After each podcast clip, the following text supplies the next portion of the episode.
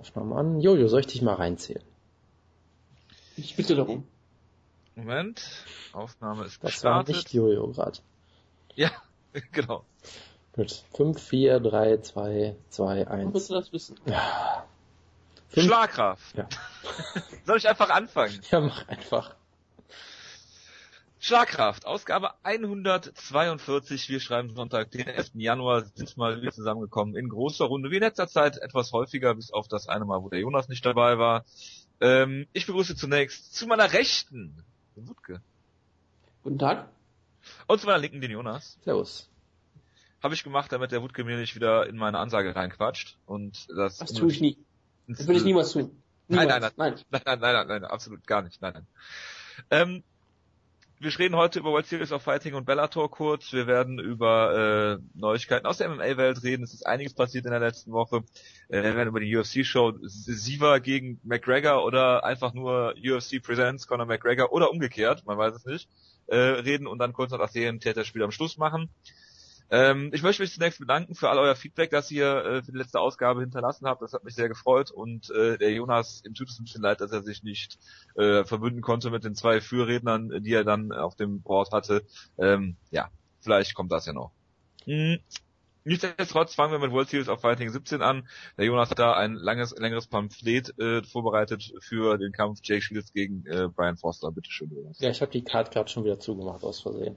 Ähm, ja, es gibt eine Show am 17. und zwar kämpft halt Jake Shields gegen Brian Foster und das ist auch alles, was ich dazu sagen wollte. Ansonsten ist die Main Card unfassbar komisch. Ich kenne einen einzigen Namen, Brian Cobb, den kenne ich, weil er ein paar Mal in der UFC verloren hat oder in Bellator oder sonst irgendwo.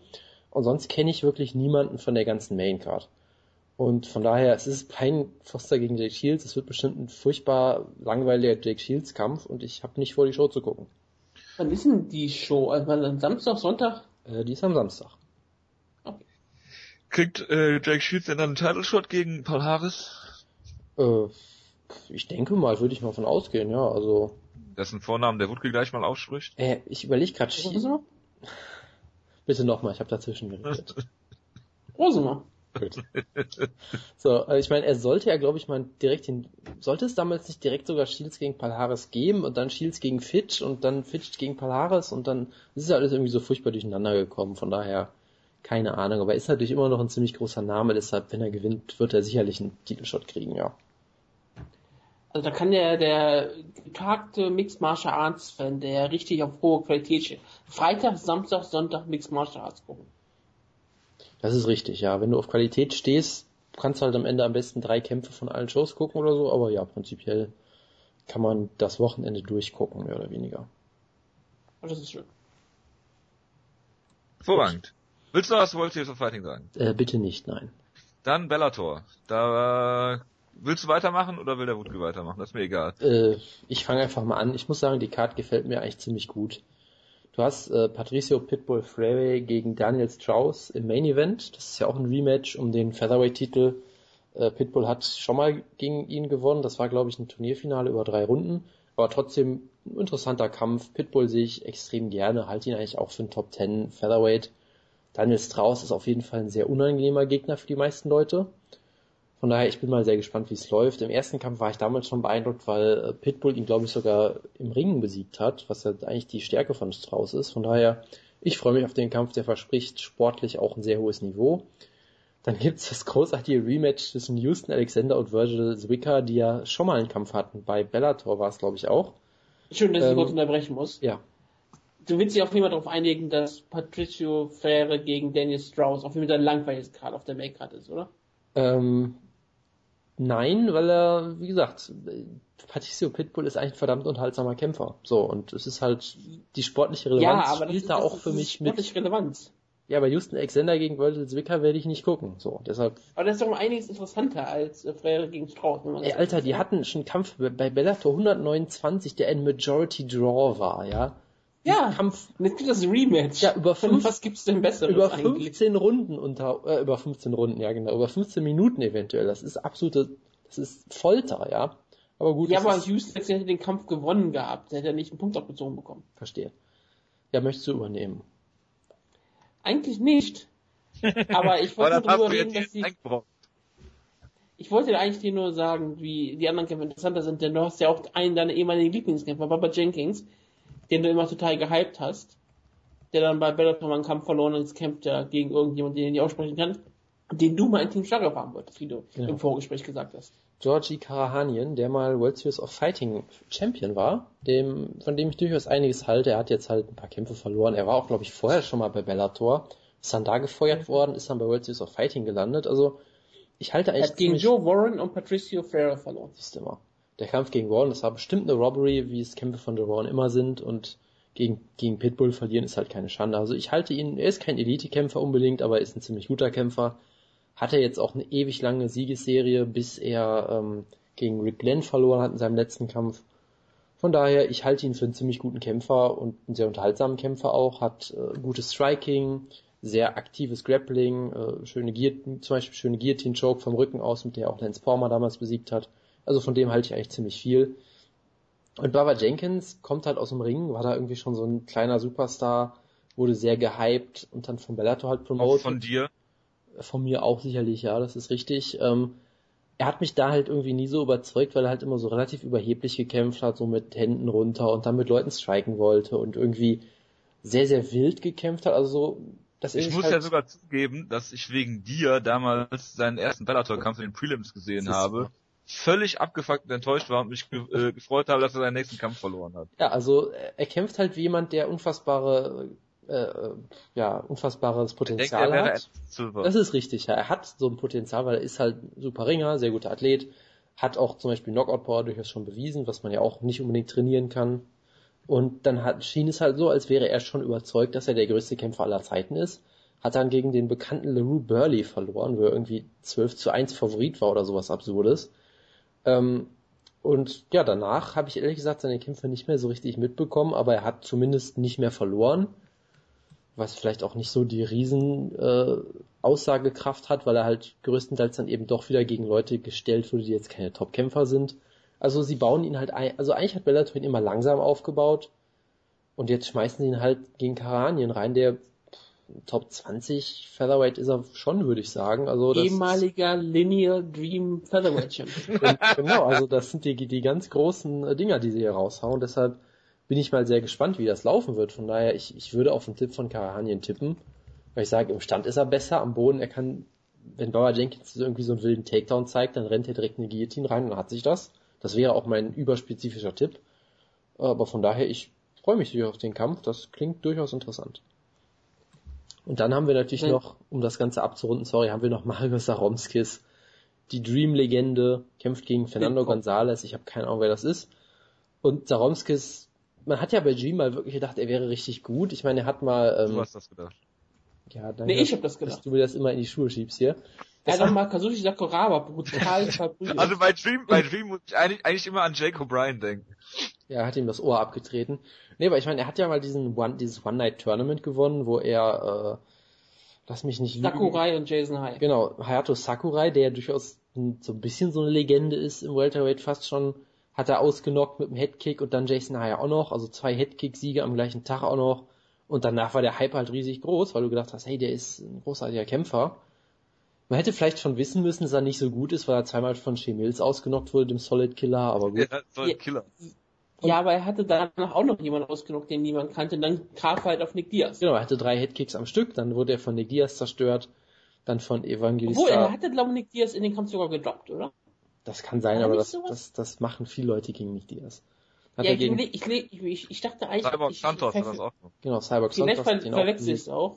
Und seitdem ging es halt immer auf und ab mit ihm, muss man sagen. Er hat halt auch ein paar Leute besiegt, die halt größtenteils nicht besonders gut sind, so wie Joachim Spirit Wolf. äh, direkt zweimal aus irgendeinem Grund. Ach genau, es war irgendwie so ein komisches TKO-Sieg oder so. Und jetzt kämpft er halt weiter gegen wirklich gute Leute, verliert er auch klar. So gegen Andrei Koreshkov wurde er ausgenockt, gegen Brent Weedman hat er verloren. Er hat sogar dreimal gegen Joachim Spirit Wolf gekämpft. Oder so. Und seinen Gegner kann ich nicht einschätzen. Er hat einen Rekord von 22 und 13. Also es liest sich für mich so ein bisschen so, als wäre es Hat so ein aber auch äh, Caro Parisian besiegt. Stimmt, er hat Caro Parisian besiegt. Ja, okay, dann, dann nehme ich zurück, dann ist er doch keine Can. Das, Dann- sind, das sind durchaus solide Siege. Dann von bist du auf dem Train. Wir sollten vielleicht auch mal seinen Namen nennen. Er ist Fernando González. Stimmt, ja. Nein. Der Monkey Maniac. Genau, das ist, es ist halt ein Actionkampf. Also genau das, was, was Scott Goker halt auf so einer Karte bringen will. Vielleicht versucht Zoromskis ja wieder einen Moonsault zu zeigen und Fried fliegt dabei auf die Fresse. Also irgendwas Lustiges wird bestimmt passieren. Ist ab Er hat nochmal gegen ähm, World Series of Fighting Veteran David Mitchell gekämpft und verloren, der auch mal in der UFC gekämpft hat. Der nicht von Jonas mal gehypt wurde, was sehr überraschend ist. Das ist un ungewöhnlich für einen UFC-Kämpfer. Ich weiß. Ähm, hat bis der Sieg über Caro Parisian und Karl Amusu. Karl Amusu wurde auch mal so richtig gehypt von ähm, Strike. Von Jonas. Ja, immer war ich's natürlich. Nee, nee, ich, nee, da war von Bellator so ein bisschen gehypt wurde, nicht bei Strike. Ich Karl Amusu mal so hat auch mal, hatte mal so einen gewissen Hype gehabt. Der hatte auch mal einen, einen Sponsor, die mit Adidas und all solche Geschichten. Der hatte mal so ein bisschen Hype, das stimmt schon, ja. Und hatte diesen Inverted Hero, genau. Genau. Aber egal. Ähm, er, Marius Romskis hat ja auch den besten Nickname, den Jonas kennt, The White Mare. Ja. Oh Gott. Jetzt heißt er natürlich auch The Raging Demon und wir hatten mir immer Litkop genannt und ich bin sehr froh, dass ich ihn wieder sehen kann. Ich mochte ihn eigentlich immer weiterhin sehr gerne. Ich hoffe, er gewinnt, aber er wird wahrscheinlich wieder verlieren. Ja, und das, das ist ein wichtiger Kampf für seine Karriere, also wird er verlieren. Genau, und das äh, können, damit können wir die Show, glaube ich, auch abschließen jetzt. Danke. Wir haben ja über Dustin Jacobi noch geredet. Nein. Oh, oh Gott, nein. Über den wir einen lustigen Fakt rausgefunden haben, dass er bei jeder Karte, die einen Wikipedia-Artikel hat, er immer verloren hat. UFC hat er zweimal gekämpft gegen Clifford Stars und Chris Camosi verloren, Virtual Fighting 1 hat er gegen David Branch verloren und bei Bellator 1, 2, 3 gegen King Mo Laval. Gut. Dann schließen wir die Ecke. Äh, Bellator und World Series of Fighting kommt zur News-Ecke. Und da fangen wir an mit, hm, womit fangen wir an? Fangen wir an mit den kleinen Themen. Die großen machen wir dann an den Schluss. Ähm, M1 startet einen Subscription Service aller äh, Fight Pass. Jonas, möchtest du was dazu sagen? Du hast gerade ja schon darüber gelesen. Äh, ich habe mich da, darüber amüsiert, weil ich Vadim? ich hatte genau Vadim, hallo. Bist Vadim? Ähm, ich habe mich sehr darüber amüsiert, weil warum sollte man M1 gucken wollen, aber naja gut. Äh, mehr möchte ich dazu auch nicht sagen. Weil warum sollte man das nicht gucken wollen? Russische Mixed Martial Arts Kämpfer, hallo? Ja, gut. Geht's nicht schöner? Ja. Da könntest du bestimmt noch ein paar deutsche Kämpfer wieder sehen können. Ja, Stefan Pütz. Genau, ich meine, wenn man das gerne gucken will, dann ist das bestimmt eine tolle Sache oder vielleicht auch, also, keine Ahnung. Wenn, wenn, halt sowas, wenn die sowas mal ernsthaft betreiben wollen für so lokale äh, NBA-Shows aus Europa, wäre das wäre gar nicht mal so die dümmste Sache. Ich meine, das ist M1, die könnten wahrscheinlich wirklich so eine Kamera in jede diese Show stellen und einfach online stellen. Das schaut niemand, aber ich finde die Idee, dass du das könntest, fände ich irgendwie interessant. Ich meine, selbst die EWP hat jetzt so ein Ding am Laufen, oder nicht? Ja, die EWP hatte schon immer dieses Breakthrough TV, was sie schon seit, glaube ich, 2005 hatten. Also sie haben es auf jeden Fall jetzt nochmal angekündigt, ohne jetzt zu sehr vom Thema abweichen zu wollen. Ja, ja, ich, ich meine nur, dass sie schon früh sehr auf Streaming gesetzt haben. Oder so wenigstens ein paar Shows im Internet zu hauen. Ich meine, M1 könnte was bei ihren Lokalshows machen, mit denen sie, ähm, vielleicht, die machen ja viele Shows, wo sie diese mitsponsoren und mitpromoten, wo sie bestimmt eine Kamera abstellen können. Und selbst wenn die nur irgendwo da steht, man kann halt ein paar Szenen von so ein paar lokalen Shows sehen. Ich meine, warum nicht? Es gibt genug MA-Freaks, die sowas tun würden. Ich meine, genug im Sinne von 500 oder 1000, aber es könnte sich für M1, die eh, glaube ich, nur Geldwäsche betreibt, noch lohnen. Ja. Vorrang, machen wir weiter. Mit äh, Ken Shamrock, der wird äh, Bare Knuckle Boxing betreiben. Ich habe so gehofft, dass es hier in den News-Ecke auftaucht. Ich habe so gehofft, dass es hier nicht auftaucht. Ach, ja. ja, ja Wutke. Ich habe ja, ich habe die Dokumentation Lucky nie geschaut. Ich, ich, bin überrascht, dass ich nie geschaut habe. Aber ich habe den Kampf damals gesehen von dem Kerl, der auf YouTube ja auch ist. Es ist, es ist ein schöner Sport. Er ist verboten in, in, in den Vereinigten Königreich in Irland ist es vielleicht auch verboten. Ich weiß es natürlich nicht ganz genau. Ich weiß nicht, wo der Kampf dann stattfinden wird. Wahrscheinlich wirklich auf irgendeinem Feld in Irland mit ein paar Schafen drumherum. Auf einer alten Bohrplattform oder so im, im ja, Ozean. Das, ja, das wäre auch so auf internationalen Gewässern wäre auch klasse. Genau. Aber ich glaube, es, ist, das, es muss die Stimmung hier aufkommen, deshalb muss das irgendwo auf den grünen Feldern sein. Und ich hoffe, dass dann natürlich ein echter ähm, sportliches Highlight kommt. Ken Shamrock hat ja gesagt, der, der Sport das Bare Boxing hat eine große Zukunft und er ist geehrt, dass er diesen Sport helfen kann. Und wer kann so eine Zukunft eher umsetzen als Ken fucking Shamrock? Bitte, Ken Shamrock war dabei, als Mixed Martial Arts geboren wurde in Amerika. Also er weiß, er hat den Finger immer auf dem Puls der Zeit. Genau. Ja. Den Finger Er war auf. auch erster TNA ähm, NWA World Heavyweight Champion. Da hat er auch gewusst. Ja, was okay. Bringt. TNA gibt's aus unerklärlichen Gründen immer noch. Ja, genau wie die UFC. Ist ein Und er war auch in der einziges, WWE. einziges Hallo? Erfolgserlebnis, ja. Die Erfolgsgeschichte des Cam Shamrock. Man Und uns Shamrock hatte einen WrestleMania-Kampf gegen The Rock. Bitte. Ja, Ach, machen wir mal weiter. Vitor Belfort hat drei Drogentests geschafft in letzter Zeit. Das, das nur der Vollständigkeit halber. Äh, Anderson, hat auch einen Drogentest geschafft. ja, das, er hat auch an einem teilgenommen, ja. Äh, Anderson Silva bekommt äh, dann einen, Teil- einen Title Shot, wenn er Nick Diaz besiegt, was für mich völlig unerklärlich ist, wenn Chris Whiteman immer noch Champion sein sollte, aber gut. Ja, aber man hat halt keine Stars im Middleweight. Also willst du, was willst du machen? Willst du hier wirklich, Jacare. dass ähm, Romero einen Title-Shot bekommt oder Jacare Souza, die keine ja. Sau kennt? Ja, ja, Oder natürlich. willst du lieber noch einen größeren Kampf haben von der UFC, wo die sagen, hey, die Leute mögen Anderson Silva und die Leute haben noch nie einen echten Knockout von Chris Whiteman gegen Anderson Silva gesehen. Natürlich, Also auf jeden, Fall, auf jeden Fall so, wie wir es behaupten, dass es kein echter Knockout war. Es war noch nie ein richtiges Finish eigentlich da. Und wir haben immer noch die Zweifel daran. Eigentlich ist Anderson Silva für Was die Jonas UFC die ganze Zeit echter Champion. erzählt. Und Jonas ja deswegen Zweifel. ist dieser Kampf wichtig für ähm, alle Mixed Martial Arts Fans. Genau. Dann nehme ich das zurück und behaupte natürlich, dass es absolut gerechtfertigt ist. Ja klar, wir müssen, wir müssen halt immer Rematches haben. Solange es geht, wenn ein Kampf mal erfolgreich war, immer direkt ein Rematch. Man kann das, man muss es bis zum letzten ausschlachten. Ja. Bis die Leute keinen keinen Bock mehr drauf haben und dann natürlich das nächste Rematch bringen. genau. Einen Kampf ansetzen, damit es danach direkt ein Rematch gibt. Ähm, Glover Teixeira hat sich verletzt und ist raus aus seinem Kampf gegen Rashad Evans. Ähm, dann hat die UFC einen äh, jungen, einen Iren namens äh, Joseph Duffy verpflichtet. Und das ist der letzte Kämpfer, der Conor McGregor besiegt hat. Einer von zweien. Conor McGregor behauptet ja noch, er sei unbesiegt, das ist nicht richtig, aber äh, wollte ich nur auch mal eben sagen. Jonas kennt den bestimmt von Cage Warriors oder auch nicht. äh, so, ich habe schon mal von ihm gehört, sagen wir es vielleicht mal so. Von daher, äh, Ist auch wie gehypt. Äh, klar, ich freue mich drauf. Er ist, ist ja auch erst 26, von daher kann man mal äh, gespannt sein, was er so machen kann. Ähm, hat ja jetzt, ähm, genau, er war für mehrere Jahre, hat er auch noch eine Pause gemacht, von Oktober 2011 bis August 2014, weil, glaube ich, irgendwie an seinem Striking arbeiten wollte oder irgendwie so war. Hat, Kick, sowas Boxen gemacht oder Kickbox, Boxen oder Kickboxen hat er gemacht. irgendwie sowas, ja. Ich habe seinen letzten Kampf gesehen, wo er mit einem wunderbaren Flying Knee gewonnen hat. Das war ein sehr schöner Knockout.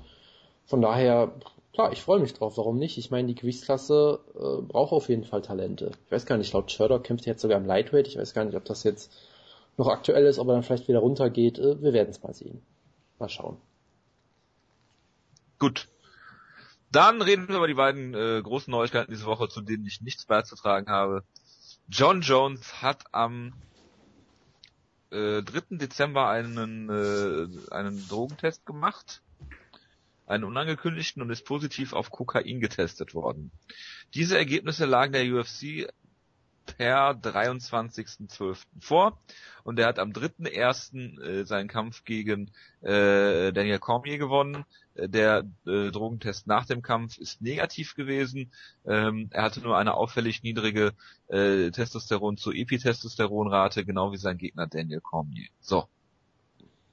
Gibt's noch irgendwas, was man dazu sagen sollte oder diskutieren wir jetzt darüber? Wir hatten sehr viel darüber schon gesprochen in letzter Zeit. Es ist schon sehr schwierig. Es ist halt so eine Situation, wo du halt denkst, ja, erstmal ein bisschen Schadenfreude gegen John Jones, weil wir hassen alle John Jones. Dann ist natürlich trotzdem eine ernsthafte Sache und es ist halt immer so ein bisschen schwierig, ähm, das mal weiterziehen zu ziehen. Die Mixed Martial Arts Szene hat sehr ähm, ähm, darauf reagiert, wie man es erwarten würde. Und es ist bisher eine sehr schöne Szene. Und man muss jetzt wirklich fragen, was man mit John machen muss. Er ist durch einen Drogentest gefallen für eine ähm, in Amerika illegale Droge. Er ist damit auch durch den UFC Code of Conduct gefallen, und zwar ähm, mit ähm, Flying Colors. Er ist damit wirklich, würden die das ernsthaft betre äh, betreiben, müsste der eigentlich Konsequenzen davon tragen. Die Konsequenz ist aber scheinbar, dass er ähm, clean werden soll. Im Sinne von, er ist jetzt ja in einer Drogenklinik oder so, wir behaupten sie das, wir wissen es nicht. Andere Leute werden für kleinere Sachen entlassen. Äh, John Jones kriegt eine weitere Chance. Es ist ja auch völlig in Ordnung, dass die UFC ihm eine Chance wiedergeben möchte. Ist ja auch völlig nett und alles ziemlich gut. Es trifft natürlich äh, wieder, sagt den Kerl, deswegen ist die Schadenfreude ja immer so groß, weil dieser Mann sich ja als absolut rein Gewissen einen super Kämpfer darstellt, der ähm, die tolle Story hat und ähm, einfach nur ein netter Kerl ist, der nie irgendwie Party machte, der nie auffallen würde durch irgendwie Drogentests oder durch ähm, Autofahrten, äh, Alkoholisieren. Das würde er nie tun. Das ist gesichert mit John Jones. Er ist einfach nur ein gläubiger Christ, der ähm, dessen ähm, Droge der Sport ist und dann sieht man halt solche Sachen. Ähm, es ist halt sehr, sehr schwierig, ihn so zu vermarkten, wenn er wiederkommt es, wird ihm nicht schaden, es wird, wahrscheinlich wird ihm das sogar für seinen äh, weiteren Karriereverlauf helfen. Im Sinne von, er hat jetzt sogar noch mehr Heal Power hinter sich und die Leute hassen ihn immer noch mehr. Das wird wahrscheinlich immer noch mehr Leute anziehen, dass sie sehen wollen, wie er verprügelt wird. Es ist damit vielleicht sogar etwas Positives für die UFC. Es ist natürlich nicht positiv für ähm, John Jones, dass er ähm, ein Drogenproblem hat. Der UFC kann das sowas von egal sein. Sie sind eh ein Kirmesport. Warum sollten sie sich alle drum kümmern, dass ihr Titelträger irgendeiner Form respektabel ist. Und jetzt ist man halt in der Situation, wo man sagt, ja, was machst du mit uns? Ähm, ihr könntet ihn natürlich den Titel aberkennen oder einfach suspendieren und machst daraus wirklich ähm, aus ähm, Gustav und jo äh, äh, Johnson einen Interim-Zeitkampf, weil warum nicht den vom Brunnenkampf, da kannst du auch einen Titel draufhauen und du machst halt diese die, die Titelvereinigung und du kannst halt trotzdem noch weiter sagen, ja, unser wahrer Champion ist aktuell natürlich ähm, rein, reines Gewissens, nämlich ähm, entweder Gustafsson oder natürlich Anthony Johnson, der ist ja auch komplett ähm, unverbraucht und hat keine Probleme mit, den, mit den Gesetzen je gehabt. Und deswegen wäre das für die UFC die beste Situation, die sie haben können. Ja, also ich glaube, über John Jones selber müssten wir eigentlich am wenigsten reden, weil äh, was ich ja auch so toll finde bei solchen News, du musst danach nur auf Twitter gehen, danach sagen alle, ja, wusste ich ja vorher schon. Also in dem Fall haben halt alle gesagt, ja, dass der irgendwie Kokain nimmt, das war ja lange Zeit schon bekannt. Ich konnte es halt leider nie berichten, weil, ne, so, was in dem Fall vielleicht ja sogar stimmen kann, weil du kannst halt nicht einfach einen Artikel schreiben, hey, John Johnson mit Kokain. Du kannst nicht einfach wenn du keine, keine Beweise hast. Ja, ich weiß. Es, es nervt mich halt immer nur, wenn irgendeine Breaking News kommt und dann alle Journalisten nicht hinstellen und sagen, ja, wusste ich ja schon. Ich konnte es so nicht sagen ich bin halt ein toller, toller Typ und habe die tollen Quellen, aber ich durfte leider nichts sagen. Das zeigen auch immer die richtigen Journalisten. Das, da, du hast immer die gleichen Leute, die sowas schreiben. Genau, also angeblich ist John Jones ja jemand, der sehr gerne Party macht, was ja auch nicht verwerflich ist und dann scheinbar auch ab und an gerne Substanzen nimmt. Ob er jetzt abhängig ist von Kokain, man weiß es nicht. Also es gibt ja scheinbar Leute. Sich vor Drogentest unter dem Käfig versteckt, wie ich gelesen habe. Das war ja auch äh, ziemlich aus dem Kontext gerissen und stimmte so nicht. Also da hat jemand gesagt. Ich finde es nur lustig, ich weiß, wieder sowas zu lesen. Natürlich, und es wird halt sofort verbreitet, weil einer sagt, ja, ich habe da mal so ein ganz verrücktes Gerücht gehört, und der nächste berichtet dann, das war so, und dann auf einmal verselbstständigt sich dann alles. Also es ist sehr absurd, man weiß natürlich nicht, ob er abhängig ist oder ob er es nur so zum Spaß macht und das irgendwie unter Kontrolle hat. Wir haben halt keine Ahnung. Ja, klar, man hat ja meistens ein Drogenproblem immer sehr gut unter Kontrolle. Naja, es, es mag durchaus Leute geben, die Kokain halt ab und an nehmen und nicht komplett abhängig werden oder sowas. Das soll es geben, habe ja, ich mir sagen Ja, zum Beispiel Studenten und Schüler in China. Okay, da kann ich jetzt nichts zu sagen. Aber von daher, es gab halt viele Leute, die gesagt haben, ja, das mit der Entzugsklinik ist halt jetzt ein PR-Stand. Weil, ich meine, er hat zwischen, Drogen, zwischen dem Drogentest und dem Kampf war ja auch ein Monat so und dann, sobald es rauskommt, wird er sofort, also es ist halt alles so ein bisschen komisch. Und man kann jetzt ewig drüber reden, dass John Jones natürlich ähm, immer gerne sich selbst auf eine bestimmte Art und Weise darstellt und dann das genaue Gegenteil macht. Das ist jetzt auch nichts Neues, von daher ist auch egal im Prinzip. Aber deswegen, deswegen habe ich immer das kein, deswegen habe ich so absolutes Verständnis für diese Reaktion aktuell im Internet. Dieses, es ist absolut übertrieben, aber wenn jemand sich so darstellt für die nächsten Jahre und immer auch gegen andere Leute ähm, meckert und die, die schlecht darstellt und Leute auf Twitter die ganze Zeit beleidigt oder auf Instagram, dann äh, ist es, wenn er auf einmal so tief fällt, ist es verständlich, dass die Menschen dann nicht irgendwie Verständnis haben. Er wurde doch nur wir gehackt. Wir sind alle böse. Er wurde nur gehackt, ja, ja, vergiss das bitte nicht. Wir sind alle bösartig und widerlich und wir sind, müssen, nur manche Leute können das besser verstecken. Und ähm, ich habe ja auch den ersten Tag mitgemacht und dafür schäme ich mich auch nicht. Nur irgendwann muss man auch mal einsehen, dass jemand hier Problem hat und dann am zweiten Tag kann man dann auch wieder, wenn man in Ruhe geschlafen damit auch langsam aufhören. Nur kann ich trotzdem Verständnis dafür haben. Ja gut, es ist halt, es ist halt ein sehr gutes Ziel, das er da abgibt. Ne? Das äh, kann man auf jeden Fall sagen. Er hat sich halt selbst aufgebaut dafür. Ne? wenn du halt so ein hohes Rost hast, dann, dann fällt's halt tief. Er hat vor sich, er hat von sich ja früher gerne gesagt, dass er Leute irgendwie verpfiffen hat, die Gras geraucht haben in der Schule oder irgendwie sowas halt. Ja, das tut er wahrscheinlich immer noch. Das kann natürlich sehr gut sein. Ähm, das hat natürlich ähm, Matthew Riddle sehr gefreut. Der von den Drogen wegkam, aber deswegen entlassen wurde von der UFC. Tja. Naja, also auf jeden Fall über die persönliche Komponente kann man vielleicht damit damit auch belassen. Wenn er halt ein Drogenproblem hat, dann hoffen wir, denke ich mal alle, dass, dass er damit wieder klarkommt. Und ansonsten, das wirklich Interessante für mich ist halt erstens, die UFC wusste davon, hat den Kampf stattfinden lassen. Das ist jetzt nicht schockierend, um es vorsichtig zu sagen. Durften sie den Kampf überhaupt ähm, abbrechen? Ja, sie haben ja ein vertragliches, ein, eine vertragliche Obligation an John Jones oder sowas. Ja, das ja. fand ich sehr interessant, weil wenn das wirklich stimmt, dann ist es natürlich eine schwierige Sache. Entschuldigung. Also ich sag mal so, glaubst du, dass sie eine Sekunde lang drüber nachgedacht haben, es abzusetzen? Äh, nein. Gut. Ich bin auch nicht vor, ich, ich stelle mich auch immer wieder hin und sage, ich finde das auch schrecklich. Aber ich hätte auch diesen Kampf nie abgesagt. Ich hätte auch dafür, dafür gesorgt, dass dieser Drogentest verschwindet. Weil ich meine, der war ja ja. Meine, der Drogentest war ja scheinbar nicht mehr erlaubt. Genau, das ist, das ist auch noch so eine interessante Dimension. Ja, warum macht man Drogentests, wenn diese keine Konsequenzen nach sich ziehen? Wenn sie ich meine, warum macht man Drogentests, wenn man keinen Drogentest machen darf? Ja, also Drogentests dürfen sie natürlich schon machen, aber es ist halt auch nochmal interessant, weil ähm, es war ja ein Test ungefähr ziemlich genau einen Monat vor dem Kampf. Und es war genau einen Monat vor dem Kampf. Laut deren Statuten äh, kannst du halt, wenn du nicht im Kampf selber bist, ich glaube, das ist die Woche des Kampfes oder so ist das, glaube ich, definiert, da kannst du halt auch gerne Kokain zu dir nehmen, das ist halt egal, weil es ist halt nicht während des Kampfes. Performt. So. Das heißt, warum, warum hätte man den Vitor Belfort dann aus dem Kampf genommen? Nur weil er eine, eine, eine äh, License unter Konditionen hatte oder was? Weil er was hatte? Vitor Belfort ist ja auch äh, außerhalb de, des Wettbewerbs getestet worden und hatte dann diesen positiven Test. Hätte man da den Kampf nicht stattfinden lassen können, weil er äh, die, die äh, Kampflizenz unter Auflagen hatte oder warum? Das die Situation Nein, das, der hatte ja Drogen, die ähm, Performance Enhancing waren, die darüber direkt fallen und die darfst genau. du auch nicht haben, wenn du nicht in der Woche von dem Kampf bist. Genau. Das die darfst du überhaupt nie haben. Genau, da wird ja, halt gesagt, äh, irgendwie Kokain und Mariana, das sind halt quasi Vergnügungsdrogen und die haben jetzt nicht den Performance Enhancing Effekt, außer halt wenn du natürlich high in den Kampf gehst, das geht natürlich nicht. Richtig, aber, du darfst äh, damit nur nicht heilen den Kampf. Genau. Das Interessante daran ist halt natürlich, dass du diese Marihuana-Spuren irgendwie noch sehr, sehr lange nachweisen kannst. Also es kann halt unter Umständen passieren, dass du, das war ja das, was Petili damals behauptet hat, dass er irgendwie einen Monat vor dem Kampf irgendwie einen alten Kumpel getroffen hat und einen Joint geraucht hat und dann einen Monat später ist er halt immer noch nachweisbar. Bei, ja, bei, bei, Kokain ist es halt scheinbar nur ein paar Tage der Fall. Ist halt blöd, aber was willst du machen? Ähm, ob das jetzt so sein sollte, ist halt auch nochmal eine andere Frage. Aber ja, im Prinzip sagt die Kommission, ist halt out of competition, damit ist es egal. Und dann kam halt die Frage auf, dürfen sie es überhaupt testen? Danach haben sie gesagt, ja, nee, dürfen wir eigentlich nicht, war ein, äh, war ein Versehen.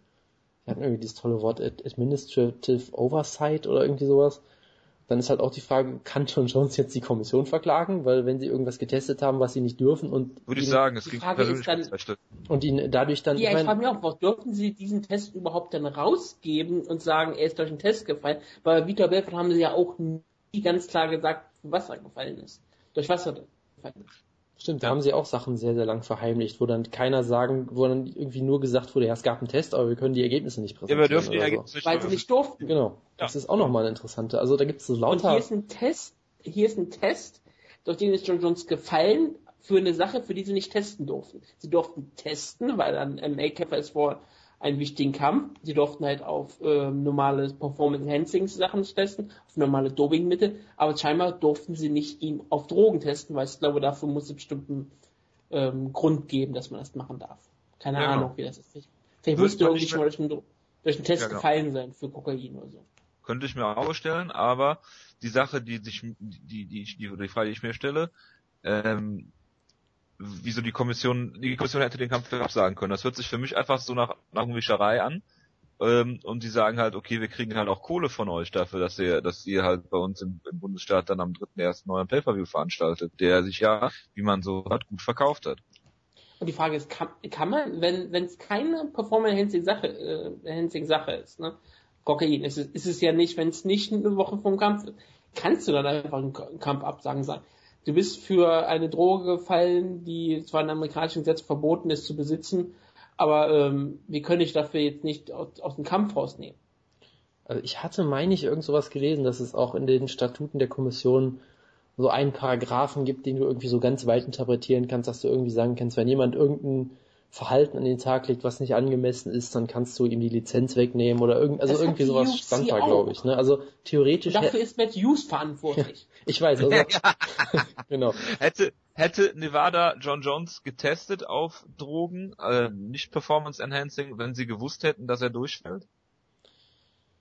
Mal ganz provokativ gefragt. Keine Ahnung. Also da gibt's halt auch Die noch testen große ihn ja Fragen. scheinbar ziemlich häufig für andere Sachen. Deshalb wissen sie ja, wie sein Testosteronlevel ist. Ich meine, es gibt ja keine mittlerweile, es gibt ja mittlerweile auch dieses, diese Diskussion mit dem Testosteronlevel, die ja auch interessant ist, wo dann Leute gesagt haben, äh, macht mal bitte diesen anderen Test noch, um rauszufinden, ob irgendwie das Epitestosteron irgendwie künstlich, synthetisch sein könnte. Und da hat einer von der Kommission gemacht, ja, ja, den Test haben wir auch gemacht, da war alles in Ordnung. Und der aktuelle Stand aber ist, der aktuelle Stand ist, dem glaubt einfach niemand, weil sie gesagt haben, die sind so dämlich, die haben noch nicht mal geschafft, irgendwie äh, die, den, den, das vernünftig da einzutragen oder irgendwie vorzulesen und zu erklären, was sie Scheinbar gemacht hat haben. er schon häufiger sich ähm, ja, irgendwie, gefragt, irgendwie sowas. Also dieselbe Person, die dann nicht so eingetreten ist, wie er es gesagt hat. Und scheinbar fehlt auch aktuell die ganze Papier, der ganze Papierkram. Normalerweise kriegen die Journalisten es dann sehr schnell sofort geliefert. Jetzt soll es erst am morgigen Tag ankommen bei den ganzen Journalisten. Alles was sehr, die Journalisten sehr, sehr, ähm, stutzig macht, wenn normalerweise es am nächsten Tag da ist, per Fax. Ja, es gab da Das halt, was- also ich meine, ich meine auch, irgendein Typ hätte halt auch gesagt, ja, nee, wir haben noch nicht auf äh, solche, in Anführungszeichen, Spaßdrogen getestet, und dann haben sie es halt doch gemacht, oder auf dem Formular stand nein und sie haben es doch gemacht. Also irgendwie so ganz, ganz merkwürdige Sachen auf jeden Fall. Faszinierend ist halt einfach, dass, dass es einen positiven Drogentest auf äh, Kokain gibt und äh, diese ganze diese ganze Gesellschaft da ist in der Lage ist halt einfach noch schlimmer zu machen, als es ohnehin schon ist. Es ist schon beeindruckend irgendwie, ja. Es ist auch überhaupt beeindruckend, dass diese ganze Kommissionskram so durcheinander gewischt ist. Und in diesem Zeitpunkt hat natürlich die UFC gesagt, wir werden nie wieder selbst Drogentests machen. Ja, Zum Beispiel genau. in China. Das war ja letzte Und so, Woche. Das war ja im Zeitraum, als das passiert ist, als sie gesagt haben. Also inzwischen den John Jones, zwischen, zwischen den Drogentest und dem John Jones Kampf hat die UFC angekündigt, dass sie nie wieder was machen werden wie Macau. Das Und war sich haben sie in die Hände reingewaschen. Ich glaube, das war ja, nachdem sie das wussten mit dem mit Ja. dem Test. Ja. Die wussten, dass John Jones in den Test gefallen ist und sie hatten jetzt damit Probleme, also wollten sie wahrscheinlich selber nie in die Situation kommen, dass sie wirklich jemanden rausnehmen können. So kommt das mir immer Alles vor. sehr, sehr, sehr dubios. Und ich sitze trotzdem hier und sage, ich kann die UFC auch verstehen, ich hätte nicht gesagt. Aber natürlich ist es die Code of Conduct ist ein Witz, wenn nicht John Jones wenigstens suspendiert wird. Natürlich, aber das wird nicht passieren, weil es halt Natürlich äh, wird es nicht passieren. wenn es Matt Riddle wäre, hätten sie ihn auch direkt gecannt. Die haben Matt Riddle wegen Drogen gekannt. Ja, ja, aber es war ja Marihuana, weil bei Kokain kannst du ja immerhin noch so, Und es war Matthew Riddle.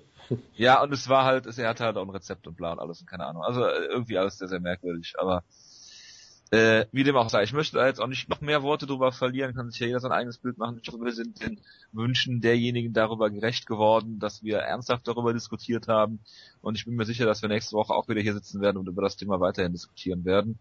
Ähm, wie gesagt, Daniel Cormiers äh, Testosteron zu Epitestosteronwerte waren auch nicht so, wie sie sein sollen, also zu niedrig auch. Kann man damit machen, was man will. Genau, also es könnte halt prinzipiell ein Hinweis darauf sein, dass man zum Beispiel künstliches Das Epitestosteron ein Asiat ist. Nein, nein, nein, nein, nein.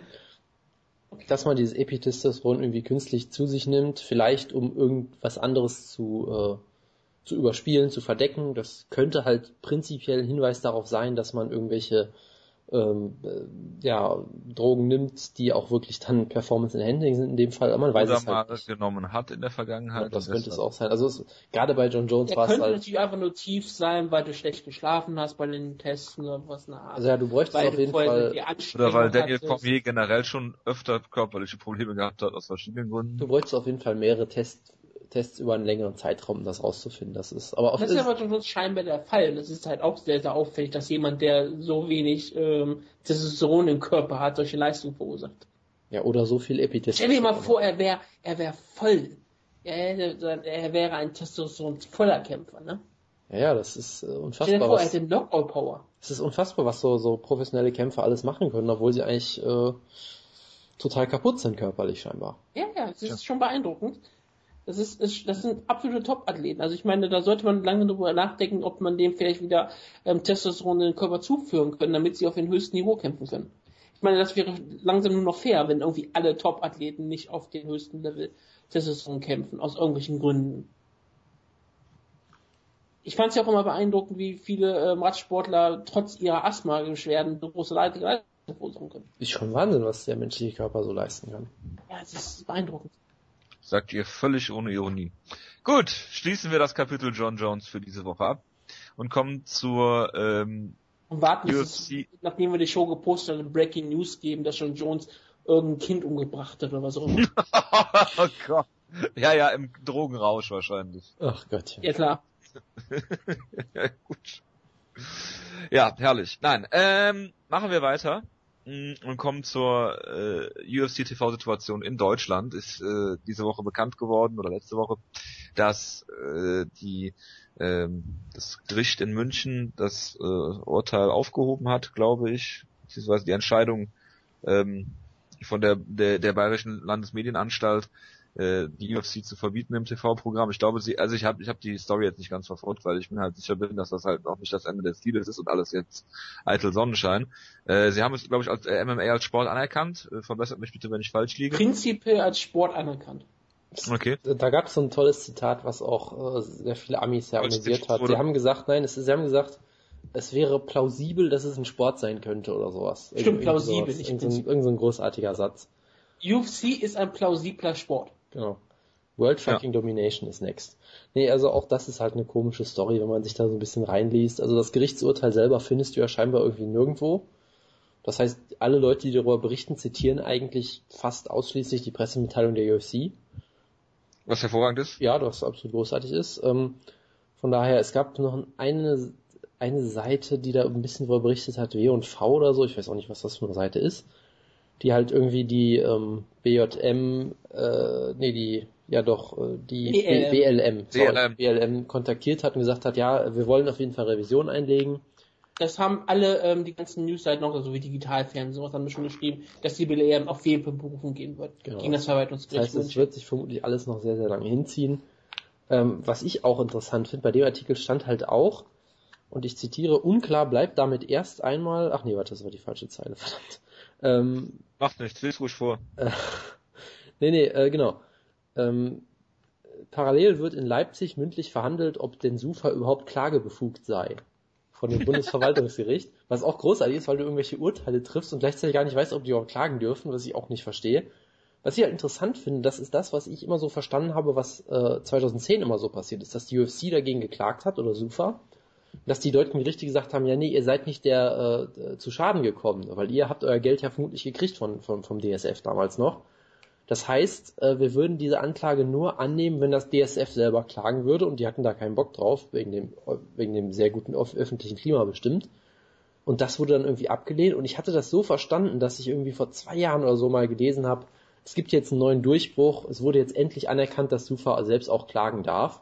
Und scheinbar ist das jetzt immer noch, auch noch eine offene Geschichte. Also von daher, ähm, ich bin mal und gespannt. Und das Schlimme ist, wir sind immer noch in der ersten Instanz und wie weiß das Gericht Gerichtsverhalt geht noch ein bisschen weiter höher. Da gibt es noch eine Berufungs- und eine Revisionsinstanz. Also das äh, ist, selbst wenn jetzt ähm, in der Berufung rauskommt, ähm, ja, hier, das ist doch richtig, UFC ist kein plausibler Sport, dann kann die UFC dagegen noch ähm, Revisionen anreichen. Das kann noch richtig hochgehen. Das kann bis zum Bundesverwaltungsgericht gehen. Und das ähm, kann sehr, sehr lange dauern. Also wir könnten ja auch davon reden, dass es durchaus möglich, dass dieses ganze ähm, Gerichtsbarkeit noch so bis so vier, fünf Jahre zieht. Die spannende Frage ist es natürlich, kann aktuell, auch wenn Beruf angereicht ist, trotzdem UFC im Fernsehen übertragen werden? Denn das ist nicht ähm, gegeben. Also ich habe dafür nichts gefunden. Ich habe nicht gefunden, ob die Auflage sofort, ob die jetzt sofort aktuell ähm, freigesetzt ist, ob die UFC übertragen werden darf oder ob mit den Einreichen von Berufung, die wir später bald haben werden, ist sofort erstmal wieder ausgesetzt wird. Dass dann halt UFC wieder nicht im Fernsehen übertragen wird.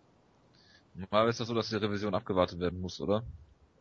Das ist nicht immer der Fall, deswegen frage ich. Also ich habe dazu nichts gefunden, weil manchmal darfst du ja trotzdem einen Beruf ausüben, falls du trotzdem in der Revision bist. In der Berufung. Tja, keine Ahnung. Also ich So glaube, wie manche ähm, Urteile im Gefängnis ja auch erst ausgesetzt werden und du noch nicht ins Gefängnis musst, wenn du Beruf machst, oder du musst im Gefängnis bleiben, je nachdem.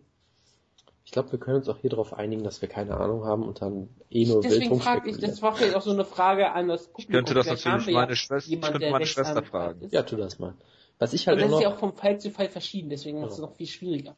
ein, ein letzter Punkt, den ich auch noch interessant fand, das war ja bevor das mit der Revision, glaube ich, rauskam, äh, was ich halt da gelesen habe, ist, dass das Urteil vom 9. Oktober ist und es jetzt drei Monate später quasi erst äh, bekannt gemacht wurde, wo ich mich auch gefragt habe, okay, was ist jetzt in den drei Monaten passiert? Haben Sie vielleicht schon jetzt Verhandlungen und können Sie jetzt schon was vorzeigen oder irgendwie sowas? Weil Oder es ist so eine Sache, dass das Gericht drei Monate Zeit gelassen hat, das Urteil in Schrift zu fassen, was nämlich manchmal der Fall ist. kann natürlich auch sein. Ich habe halt ehrlich gesagt von diesen ganzen gerichtlichen Sachen nicht die richtige Ahnung, deshalb äh, es ist halt spaßig. Die UFC wahrscheinlich aber auch. Das ist sicherlich richtig, ja, aber es macht auf jeden Fall Spaß, darüber wild zu spekulieren, aber ähm, So wollen wir noch ein bisschen mehr wild spekulieren. Wir wurden ja gesagt, wir werden, sollen sehr überrascht sein, mit was für Leuten verhandelt wurde und wer alles interessiert an Mixed Martial Artists. ja gut, das hören Also wir, wir haben halt RTL gehört, Pro7, Pro7 Max, das hören wir halt seit Servus 2010 TV. jetzt.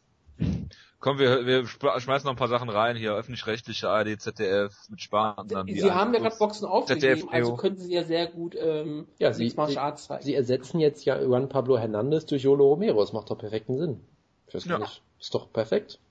Genau, und das muss Uli, Waldemar Wegner, Hartmann ja kommentieren. Also Genau, und moderieren, Uli- Entschuldigung. und Uli Wegner wird wieder am Ring sein. Mit Juan Pablo Hernandez. Das wäre klasse, ja.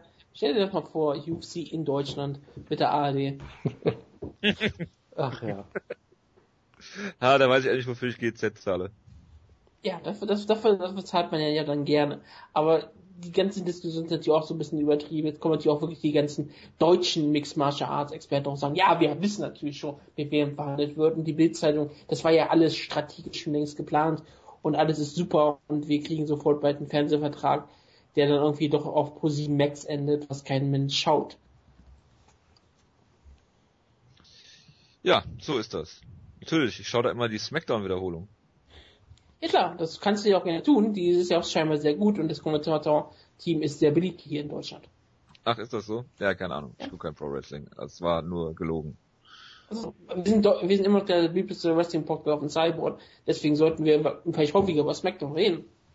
Haben wir was über CM Punk diese Woche? Nein, leider nicht. Er hat Aus- ein Interview Foto- mit De Grufus geführt, zusammen in irgendeiner TV-Sendung. Und De Grufus hat gesagt, er ist sehr beeindruckt. Und, weißt du, was er gesagt hat über CM Punk? Das würde dich sehr freuen. wen? Ja, Oder? ich weiß, ich weiß, was kommt und ich weiß auch, warum es den Jonas freut. Ich weiß von nichts. Er ist ein Schwamm. Ein Schwamm, der ist alles aufgesaugt. Das heißt, er wird sich sofort schwer verletzen, oder? Ja, natürlich. Verstehe. Das ist zu erwarten. Oder er kämpft gegen Matt Brown. Das wäre auch hervorragend, ja. Gut. Das war die News-Ecke. Habt ihr noch irgendwelche Neuigkeiten? Ach, ich habe noch zwei Kampf drei Kampfansätze. aber Ich habe auch ihr noch was. Ich habe auch noch was, ja. Ich habe Team Schlagkraft News so gesehen. Oh Gott. Schlagkraft-News. Breaking News. Dü-dü-dü-dü. Wer ist zurückgetreten? Ähm, nein, nein, nein, sowas natürlich nicht. Nein, das sind äh, Vakant. zurückgetreten, genau. Nein, es gibt jetzt eine neue Grappling-Liga namens Polaris Pro. Äh, so viel habe ich davon jetzt ehrlich gesagt auch nicht mitbekommen. Es scheint mir so ein bisschen so Metamoris äh, orientiert zu sein. Es war wohl auch ähm, Submission Only, auch irgendwie so als Internet Pay-per-View, also so ein bisschen so als Event promoted irgendwie. Ähm, du hattest Dass im, keiner was davon mitbekommen hat. das ist richtig, ich habe es auch nicht mitbekommen. Das, also den In Hype, Cardiff, Wales. den, den Hype haben sie auf jeden Fall noch nicht. Im Main Event hattest du ähm, Dean Lister äh, gegen, äh, Gott, jetzt hat mir der Name nicht, äh, Keen Cornelius, Cornelius. genau, was ja auch zwei Leute sind, die bei Metamoris immer antreten. Und Dean Lister wurde schon wieder submitted, nachdem er irgendwie 16 Jahre nicht getappt wurde, jetzt zweimal innerhalb von ja, fünf seitdem Monaten. er neben saß bei der PK, äh, hat er irgendwie, ist irgendwie der Wurm. ja, du hast du hast, du Ich hast, habe ihn, ich hab ihn gebrochen. du hast ihn gebrochen auf jeden Fall, Du ja. hast ihn gejinxt, ja. Genau, und Ja. es gab halt auch einen Kampf, der für uns relevant ist, nämlich Gary Tonen hat, äh, hat da gekämpft, der ja auch bei Metamoris äh, aktiv ist und ein sehr unterhaltsamer Kämpfer ist, hat gekämpft gegen Team Schlagkraft Martin Held in einem Duell zweier Leglock-Spezialisten und Martin Held hat mit einem Heel-Hook verloren, was jetzt auch kein großes Wunder ist, weil Martin Held ist halt sehr guter MMA-Grappler, wohingegen Gary Tonen halt Elite-Grappler-Grappler ist. Von daher ist das jetzt auch keine Schande oder sowas. Das wollte ich nur zur Vollständigkeit halber mal erwähnt haben. Das ist sehr hervorragend von dir. At roughly 3 minutes 30 seconds steht hier. Roughly. Okay. Gut. Gut, dass wir darüber gesprochen haben. Dann äh, meine Kampfansetzung, die ich diese Woche rausgesucht habe. Einmal Hector Lombard gegen Rory McDonald. Irgendwelche Meinungen zu dem Kampf? Schroeder. Ja, der Kampf der beiden schlechtesten Nicknames der UFC. Das sagst du öfter. Ich weiß, aber es stimmt diesmal auch wirklich. Also du Ähm, meinst Lazy Bones gegen Beast Team 25-8 ist immer noch Das ist um nicht übertroffen. einiges besser.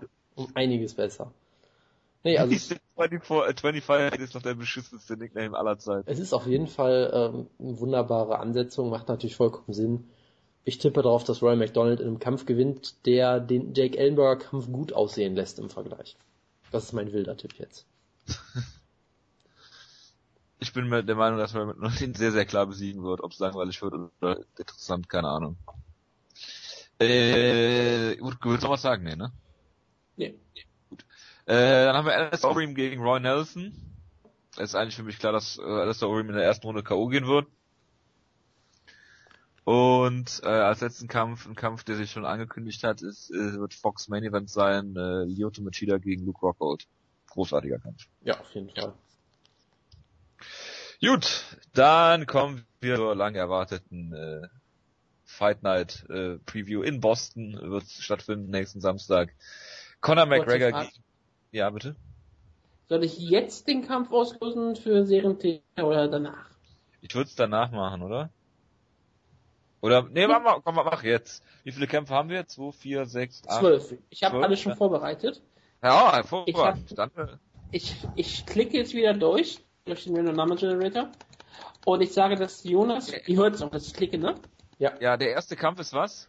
Ist der Main Event, oder was? Oder Der erste Kampf ist der Ende, der zwölfte Kampf ist der Opener. Ich möchte, dass Jonas gleich Stopp sagt, wenn ich dann eine Nummer. Stopp. Elf, oh Gott. Es ist Matt von Zero vs. Shannon Brenner. Ah, Äh, Hervorragend. gut, gütiger. Ja gut, dann äh, tragt euch mal alle schön ein.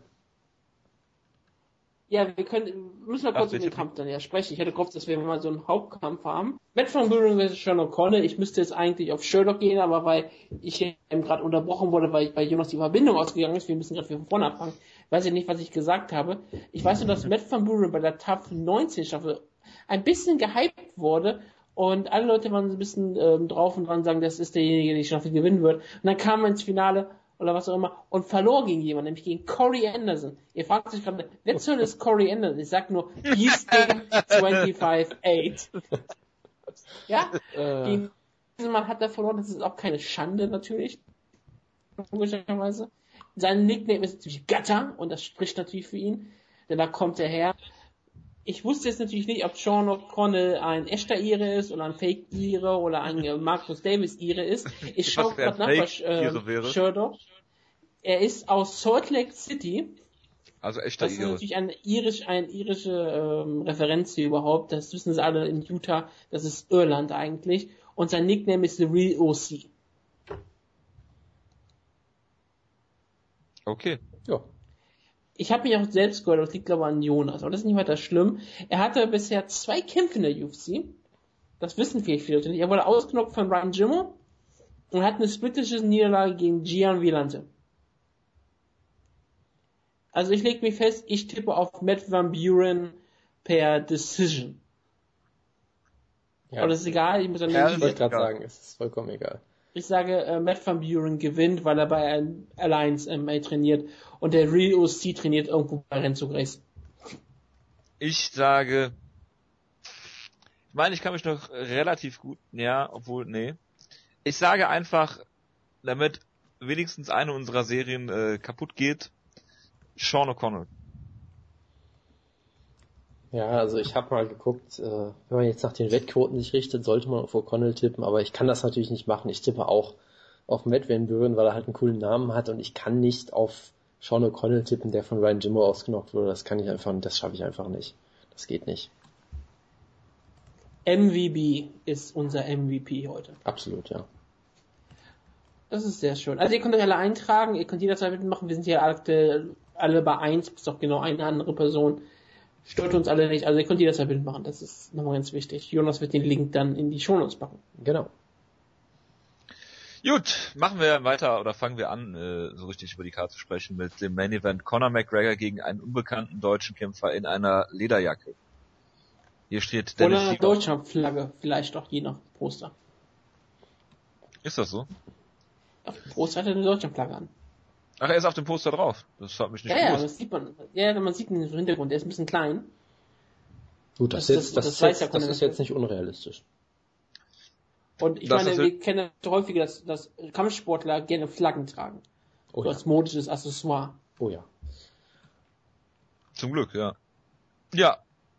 Dennis Siever gegen Conor McGregor und da würde ich Richtig. gerne, bitte? Wenn ich mir das Poster ansehe, ich glaube, Conor McGregor ist nackt. hat nur diese, hat nur dieses UFC Fight Night davor, um uns zu erlösen. Ja, das ist doch das, was wir alle sehen wollen. Das was she said. Ja. Jojo, du wolltest gerade irgendwas äh, dir wünschen. No homo, nicht wahr, Jonas? Ich wollte nur, oh Gott. Ich wollte nur wissen, wer von euch anfangen möchte oder ob ich was dazu sagen soll. Das Spannende an der Card ist ja, dass die ja wirklich jetzt mit den NF NFL Playoffs miteinander in Verbindung ist, nämlich den Conference Championship, die ja, Ja, genau dann enden, Ist, ist auch beides in Boston sogar, ne? Das ist ja die Sache. New England spielt zu Hause in Foxborough, das ist ähm, Greater Boston und die Show ist ja in Boston. Das ist ein riesengroßes Problem Was? für die UFC, weil es könnte ja wirklich. Denver Broncos gegen New England werden, was also wirklich dann äh, Peyton Manning gegen Tom Brady ist. Und dann interessiert sich keine Sau für Conor McGregor. Der. Nachteil ist auch noch, dass die Show, die Shows ein bisschen kollidieren, nämlich die Prelims, die werden auf jeden Fall mit der, äh, mit dem Spiel kollidieren. Und solange es nicht in die Verlängerung geht, ähm, ist es aber dann perfekt, geht's über, geht's dann über in die Fox Sport Main Card. Also wenn die UFC Glück hat und es wird kein langes Spiel, und es gibt keine Verlängerung, dann ist es der Schaden nicht so groß für die Card, aber für den Hype gerade in Boston, ähm, die UFC wird kein bisschen Presse bekommen. Boston wird Es wird stillstehen. niemand. Ja, aber nicht für ähm, Conor McGregor. Das ist, Ja, ja, das kennt Conor McGregor nicht. Das Beste war, wir haben ja darüber gesprochen, dass ähm, Dennis Siever ja bei Sat 1 gestern zu sehen war. Ich weiß nicht, ob wir das on-air besprochen haben oder nicht on-air besprochen haben. Das Beeindruckende daran war, ich habe das auch vertwittert und sofort hat mir ein schlauer User geschrieben. Er hat festgestellt, als er nach draußen gegangen ist, Deutschland hat stillgestanden. Obwohl, gerade weil man nämlich sah, dass Dennis Siever gegen Conor McGregor gehypt wurde. Und wenn ihr dir natürlich vorstellt, dass Deutschland schon still steht für einen 5-Sekunden-Teaser dieses Kampfes, dann will ich gar nicht wissen, wie stillstehen würde es denn tun, wenn dieser Kampf überhaupt stattfindet. Und ich will gar nicht wissen, was mit Irland ist. Ob Irland nicht jemand wieder in Bewegung setzen wird. Das ist halt sehr spannend. Wenn sich nämlich der irische, äh, die irische Insel einfach nicht bewegt, während die Erde sich weiterdreht, dann könnte es irgendwann mit Kanada kollidieren. Und das wäre, glaube ich, relativ schrecklich. Ja, äh, um mal von den Horrorszenarien zurückzukommen zu dem, was gerade äh, ist, äh, wäre es ein Horrorszenario für die UFC, wenn Dennis Siever entgegen aller allen Hypes, entgegen aller Vor Vorhersagen, entgegen des Wunsches von allen Beteiligten Conor McGregor schlagen würde, wäre das auch ein Weltuntergangsszenario. Das, das, das wäre kein ähm, Horrorszenario, das wäre H.P. Lovecraft für die UFC. Okay. Das wäre hier Cthulhu, äh, das wäre das Schlimmste überhaupt. Die würden durchdrehen, die würden sich die Augen ausreißen, glaube die Liga niederbrennen, weil sie kein Geld mehr machen können. Nee, jetzt, äh, setz, setz realistisch hin. Es wäre ist ja kein Problem, dann hat man ja die einen neuen Star mit Dennis Siever. Absolut. Ja klar, man hat mit Dennis, man hat Dennis hier bisher immer als absoluten ähm, würdevollen Gegner promotet und deswegen wäre die Niederlage absolut okay. Und ich bin dafür, dass, weil ich schon, Siever seit Wochen. weil ich jetzt gerade noch ein bisschen zu viel geredet habe, sage ich mal, jetzt kann Jonas darüber weitermachen, was das Horrorszenario wäre. Also wir können jetzt ein bisschen Apokalypse hier spielen. Dafür ist Jonas immer der Richtige. Äh, ist das Weil Horror? Jonas möchte jetzt die UFC niederbrennen. Das Horrorszenario ist, glaube ich, dass Conor McGregor in der Minute gewinnt und dann wegen Kokain durch den Drogentest fällt.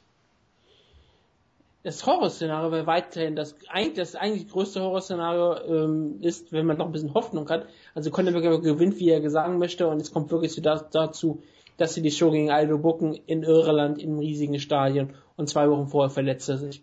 Das wäre für die UFC glaube ich mit so das Schlimmste. Oder so. Aber ähm, ja, was passiert wirklich? Was passiert, wenn Dennis Siever den Kampf gewinnt? Und kann Dennis Siever den Kampf gewinnen, Jonas? Er kann ihn natürlich gewinnen, so wie jeder jeden Kampf gewinnen kann.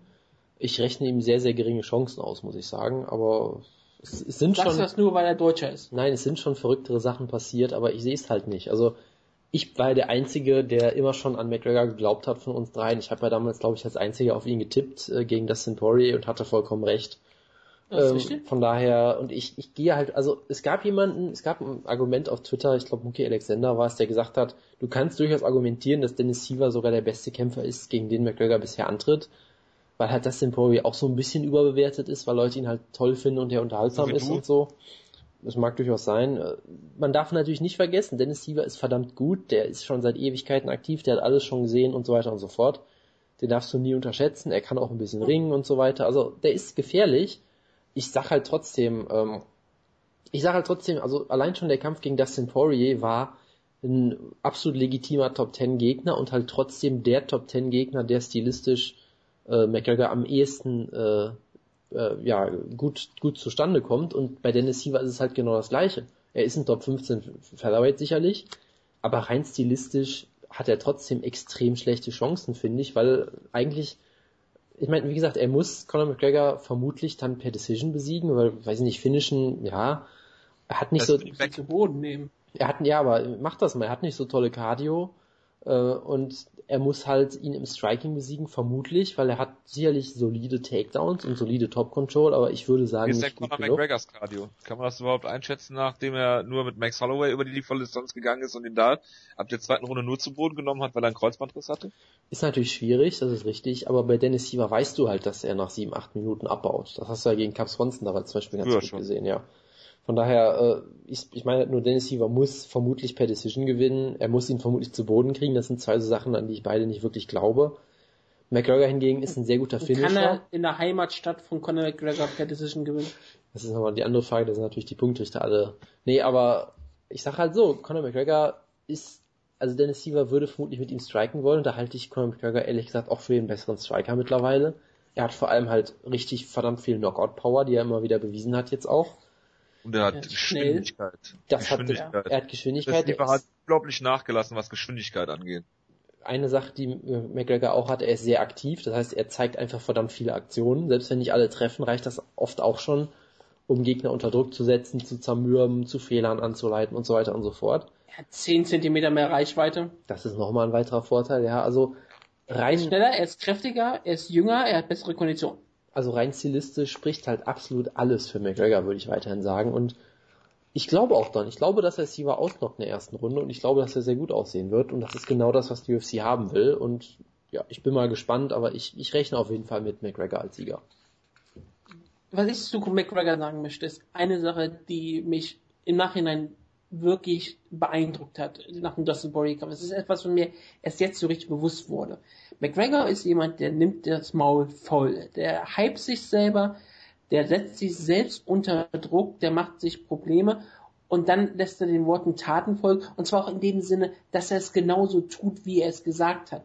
Es gibt, es gibt, wir haben es so häufig uns darüber lustig gemacht, dass es so viele Kämpfer gibt, die vor dem Kampf hingehen und sagen, ich knock den aus, ich strike mit denen ich werde ähm, daraus einen Slugfest machen. Das erste, was ich tue, ist, einen Kampf zu Boden zu nehmen. Oder wegzulaufen. Oder einen Abtastfahrer zu machen. Conor McGregor hat gesagt, dass er Dustin Poirier in zwei Minuten ausnocken wird. Und er hat alles dafür getan, dass er ihn in zwei Minuten ausnockt. Selbst wenn er es nicht geschafft hätte, er hätte es wenigstens alles, äh, alles dafür versucht, es zu schaffen.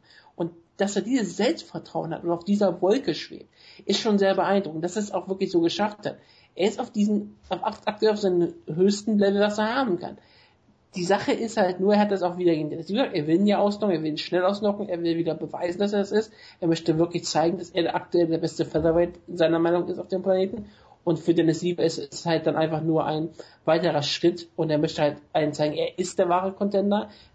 Und die Frage ist halt immer, was passiert, wenn plötzlich jemand mal durchkommt. Wenn jetzt gerade, wenn dieser Hype-Trend, ist ja jetzt richtig losgegangen er hatte gegen Max Holloway äh, ging es in Decision, aber das war ja unter anderen Umständen. Er hat dann noch Diego Bondau besiegt. Das, hat das sah beeindruckend aus und war ja auch ein bisschen komischer Kampf. Aber Dustin Poirier hat da einen absoluten Top 10 Featherweight auseinandergenommen. Das ist halt, das, das kannst du nicht höher hängen, als es wirklich ist. Das hat alles jeden Respekt verdient, den man ihm haben, geben muss. Und das war auch einfach wirklich ziemlich gut. Aber was passiert, wenn Dennis Siever, und Dennis Siever kann einstecken, hat das schon häufiger getan, er ist aber auch jemand, dass wenn er mal gerockt wird, dann geht er auch zu Boden. Ich meine, gegen Donatelli, da hatte er keine Chance gehabt. Und Donatelli auch sehr schnell, sehr technisch, guter Striker. Kann nicht mehr so richtig so mit so viel Kraft, aber die hat Conor McGregor noch dazu. Und Conor McGregor ist auch noch schneller. Das könnte sehr böse enden. Gleichzeitig hat Dennis Siever auch schon Kämpfe gehabt, wo er sehr viel eingesteckt hat und durchgestanden hat. Und die Sache ist, Dennis Siever ist auch so ein Kämpfer. Er hat einen unangenehmen Stil, falls er gehen möchte. Er hat diesen Taekwondo-Karate-Stil, den er häufiger zeigt. Er zeigt ihn immer seltener. Er ist halt ein, immer noch ein sehr solider, guter Boxer. Und, und letztes hat er auch mal gesagt, dass er ein ziemlich guter ähm, Grappler ist. Also er hat, er hat eine gute Entwicklung Mixed Martial Arts gemacht. Er kann Leute zu Boden nehmen, hat eigentlich eine sehr, sehr gute Top-Control. Und den einzigen Kampf, den ich von Conor McGregors Niederlage gesehen habe vor einigen Jahren, war halt, dass er zu Boden genommen wurde und da am Boden komplett auseinandergenommen wurde. Nur das war halt vor so ewigen Zeiten, dass du es halt nicht mehr ernsthaft betrachten kannst. Gleichzeitig kannst du da aber auch sehen, dass Conor McGregor da mal Probleme hat und sofort den Gegner allen Möglichkeiten gegeben hat, den Kampf zu beenden. Und man weiß halt nicht, was passiert, wenn Conor McGregor mal richtig unter Druck kommt, was, was er da macht. Und das ist halt für mich immer die spannendste Frage, die halt, die halt aufkommt. Was passiert da mit Gegnern, bei dem ich sicher bin, dass er die nicht sofort bricht? Du kannst, ich, du kannst zwar absolut sagen, dass er jemand wie Frank Ecker besiegen könnte, oder was auch immer, meinetwegen, aber er wird Frank Ecker, ich bin mir 100% nicht in der ersten Runde sofort brechen. Dafür hat Frank Ecker schon so viel mitgemacht und hat bewiesen. Und dann bin ich halt mal gespannt, was mit McGregor passiert. Dennis Siever könnte da ein guter Test sein, wenn Dennis Siever nicht sofort hart getroffen wird und dann ähm, zu Boden geht, wie dann zu Boden geschlagen wird, zum Beispiel mit, Den mit ähm, Cerrone, wo er keine Chance mehr hatte. Und ich erwarte nicht, dass Dennis Siever gewinnt. Er ist trotzdem unangenehm, weil er wahrscheinlich wirklich der beste Grappler ist, gegen den äh, Conor McGregor gekämpft hat. Und das klingt so absurd, weil du würdest eigentlich sagen, Dennis Siever ist ein Stand-Up-Kämpfer, aber aktuell in letzter Zeit ist seine Stärke eigentlich mehr das offensive äh, Takedown und das Wrestling. Und das ist, ist so ab, vollkommen absurd. Wir ähm, sprechen meistens relativ negativ über Dennis in letzter Zeit, weil er halt durch den Drogentest gefallen ist und das mögen wir alle nicht. Häufig wird uns ja auch vorgeworfen, dass wir nicht positiv genug sind gegen die deutschen Kämpfer. Das möchte ich auch jetzt nicht nochmal äh, klar sagen. Ich hoffe, ja, dass wir nicht positiv genug sind, das ist glaube ich das, was ich sagen wollte. Dass wir häufig gegen deutsche Kämpfer sind oder dass wir die Gegner stärker machen. Deswegen, ähm, ich, ich gebe Dennis Siever eine Chance, die ist nur nicht besonders groß. Dennis Siever hat eine kleine Chance und die kann er vielleicht nutzen, aber eigentlich im besten Fall wird für Conor McGregor ein klarer Kampf sein. Ich bin natürlich für Dennis Siever, aber Conor McGregor wird es, glaube ich, hier allen nochmal zeigen und den Kampf relativ schnell ähm, finishen. Das denke ich auch leider, ähm, um da mal, ihr habt viel, viel schon über den Kampf geredet. Ähm, ich denke, dass Conor McGregor sich im Prinzip nur selbst schlagen kann, wenn er halt seinen eigenen Hype so ein bisschen glaubt und äh, hat versucht man hier immer so ein bisschen da da rein zu interpretieren, hat aber in der Vergangenheit auch nicht funktioniert. Ich glaube, äh, er, er lässt das immer sehr sehr leicht aussehen. Ist dennoch jemand, der sehr hart arbeitet an sich selbst und ähm, natürlich geht er mir auf die Nerven mit seinem Imponiergehabe oder was auch immer. Ähm, nichtsdestotrotz, ähm, das, der Kampf ist wie gemacht für ihn äh, gegen Dennis Siever. Dennis Siever, ähm, es würde mich freuen, wenn Dennis Siever eben einen, einen Kampf bietet, dass man halt sieht, dass Conor McGregor nicht unbedingt unbesiegbar ist. Hm. Auf der anderen Seite wäre es natürlich auch eine Katastrophe, wenn der Siever gewinnen würde. Ähm, ich würde das total abfeiern. Es wäre, glaube ich, ein Markout-Moment für mich. Ähm, aber nichtsdestotrotz denke ich auch, dass Conor McGregor ihn spätestens in der zweiten Runde finishen wird, weil du kannst Dennis Siever finishen. Ich glaube nicht, dass das ein Problem sein dürfte für Conor McGregor, aber äh, warten wir mal ab. Dennis Siever wurde schon häufiger gefinisht, so ist es nicht. Ja. Und ich erwarte nicht, dass er jetzt eine Niba rausholt. Was äh, aber sehr witzig wäre. Natürlich wäre es sehr witzig. Und wie gesagt, Dennis Siever ist kein, äh, ist ein unangenehmer Gegner. Er ist klein geworden, er ist ein Panzer. Und das Schokoladenpanzer, wie wir ihn immer so genannt haben, rollt halt immer gerne weiter. Und er kann auch über Conor McGregor vielleicht drüber rollen. Aber es wird wahrscheinlich doch eher Stalingrad. Gut. Weiter im Text. Oder wollt ihr noch was Abschließendes sagen? Ja.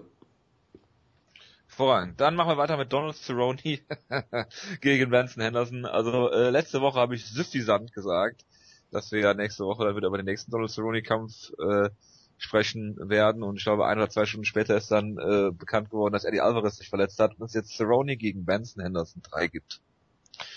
Ich glaube, ich, oder ich hoffe, dass es auch der, ja, das ist, ja, wir müssen noch über noch ein paar gegen Gleis Tibau reden. Das wird der letzte Kampf sein, über den wir auf dieser Karte sprechen, aber nichtsdestotrotz ist es ein hervorragender Kampf. Und, äh, Warte, willst du nicht über Sang Li Peng reden? Nein, leider nicht. Unglaublich, das ist ja un unfassbar, das ist unprofessionell. Ein Tough China-Gewinner.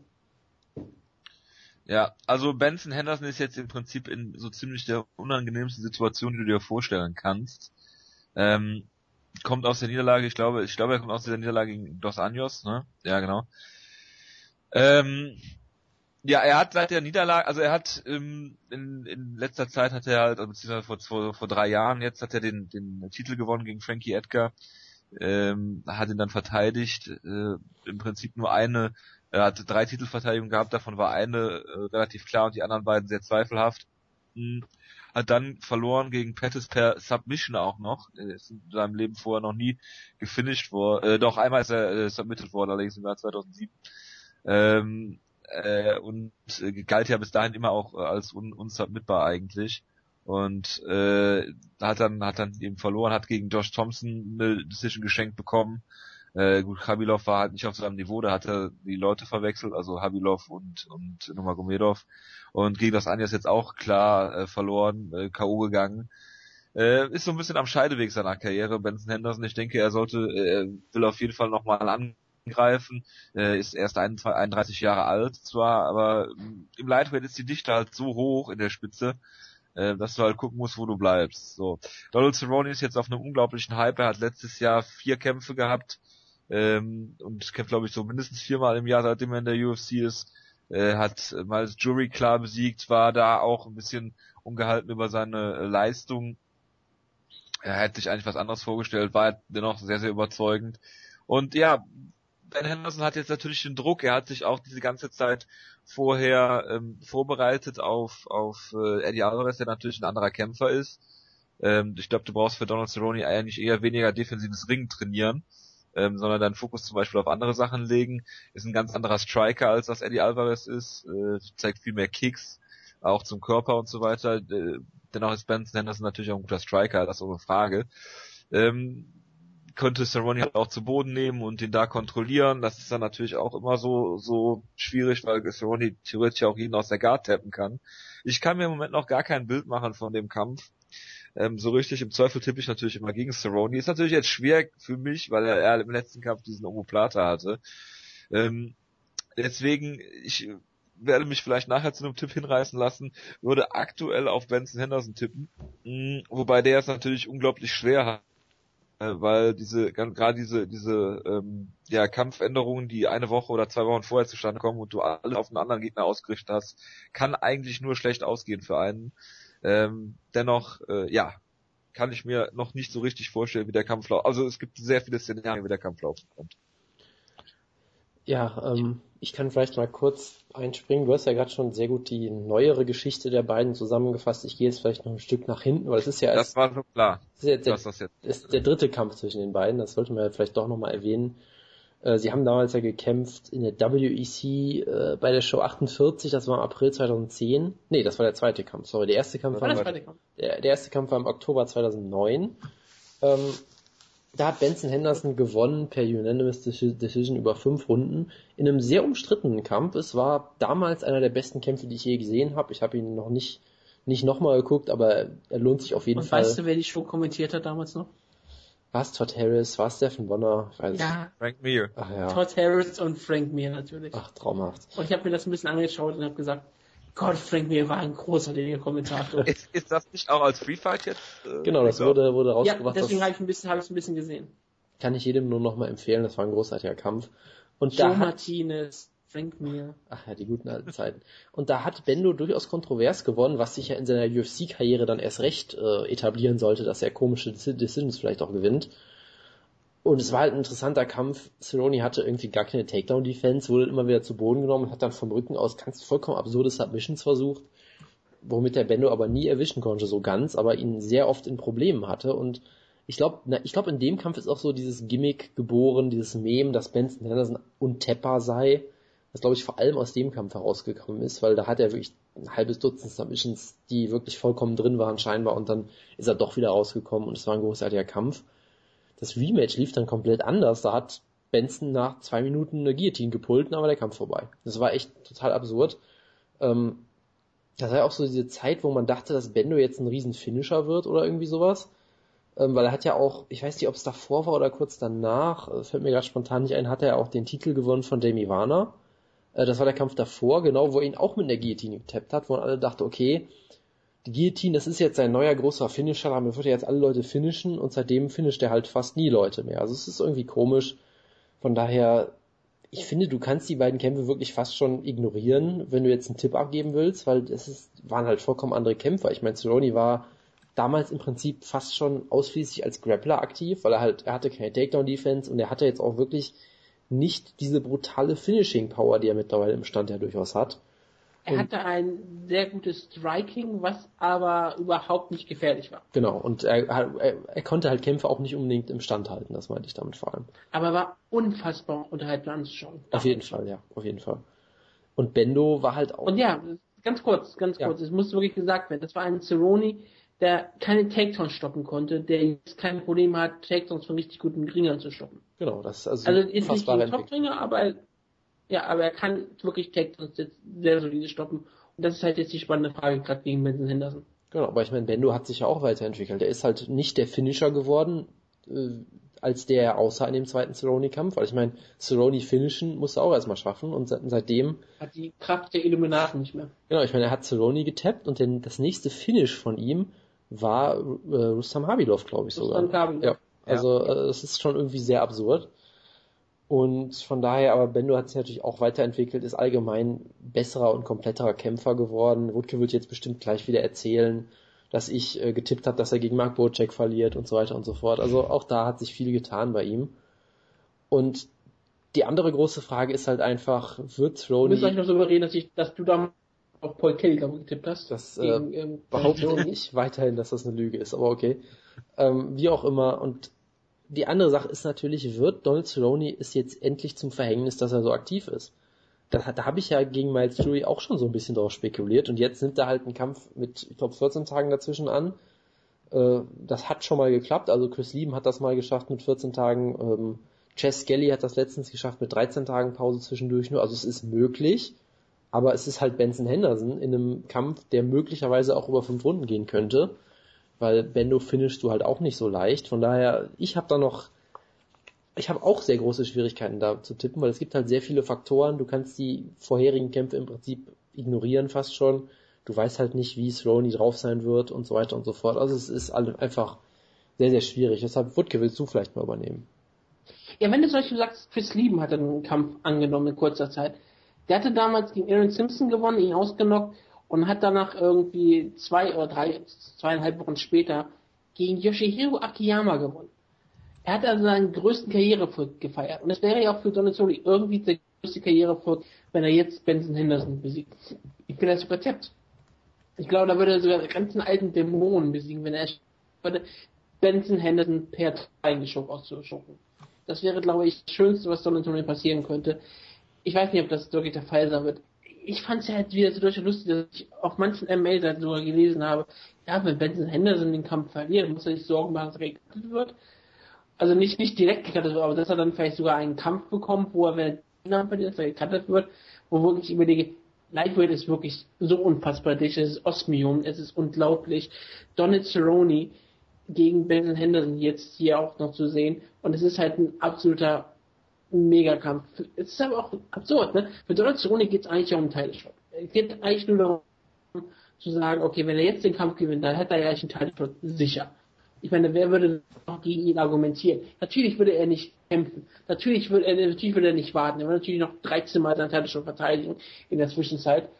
Und es ist trotzdem beeindruckend. Und ich kann eigentlich nichts mehr zu sagen. Wir haben so viel über Donald Cerrone in letzter Zeit geredet wir, ihr wisst alle, dass wir über Donationen sagen. Er hat es nochmal gegen Jury bewiesen, wie unglaublich stark er dagegen jemand gekämpft hat, der auf dem höchsten Hype war und hat ihn einfach auseinandergenommen. Jetzt kämpft er gegen Benson Henderson, der jetzt gegen ähm, das andere das erste Mal ausgenockt wurde und davon auch zurückkommen muss und für Benson Henderson geht um so vieles.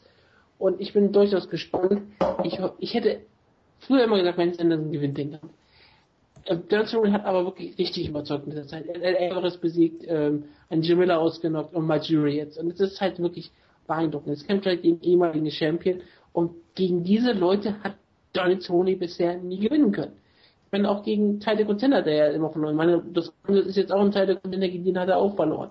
Und jetzt kämpft er halt gegen seinen ehemaligen alten Nemesis hier, der nicht Jamie Warner heißt.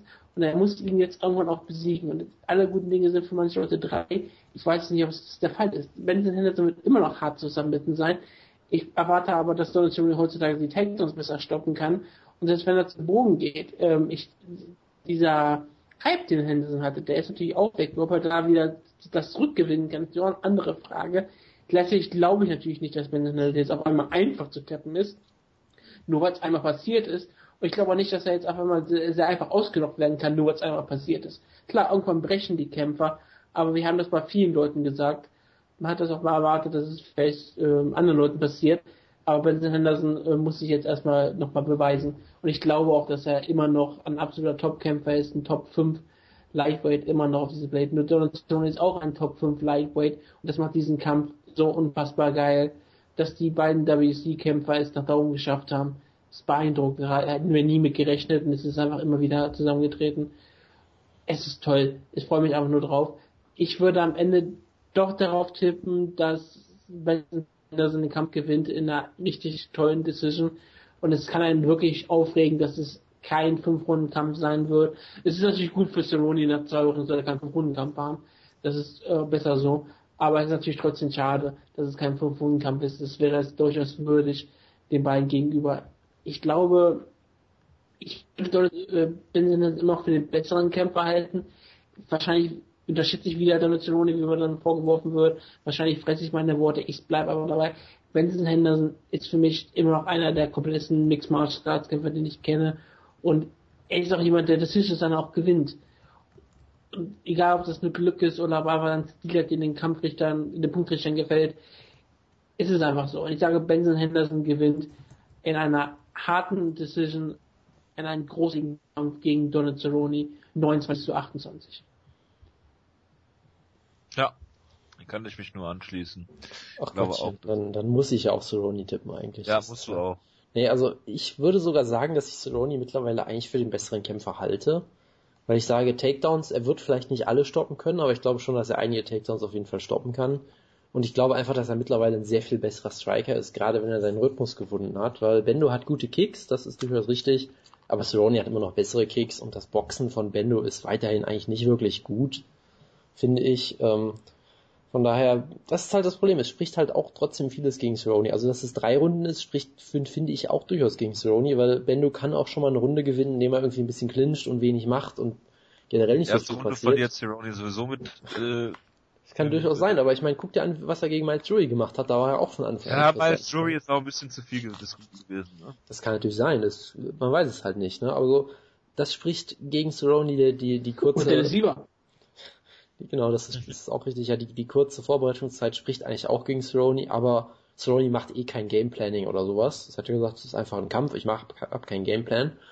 Das heißt, ich glaube, dass äh, so eine kurze Einspringzeit für ihn weniger ein Problem wäre als für Bendo andersrum, der glaube ich da schon ein bisschen mehr in, in, die ganzen taktischen Sachen investiert. Von daher, ich tippe auf Cerrone in einer knappen Decision, aber es ist echt ein unfassbar enger Kampf und ich freue mich sehr, sehr, sehr drauf.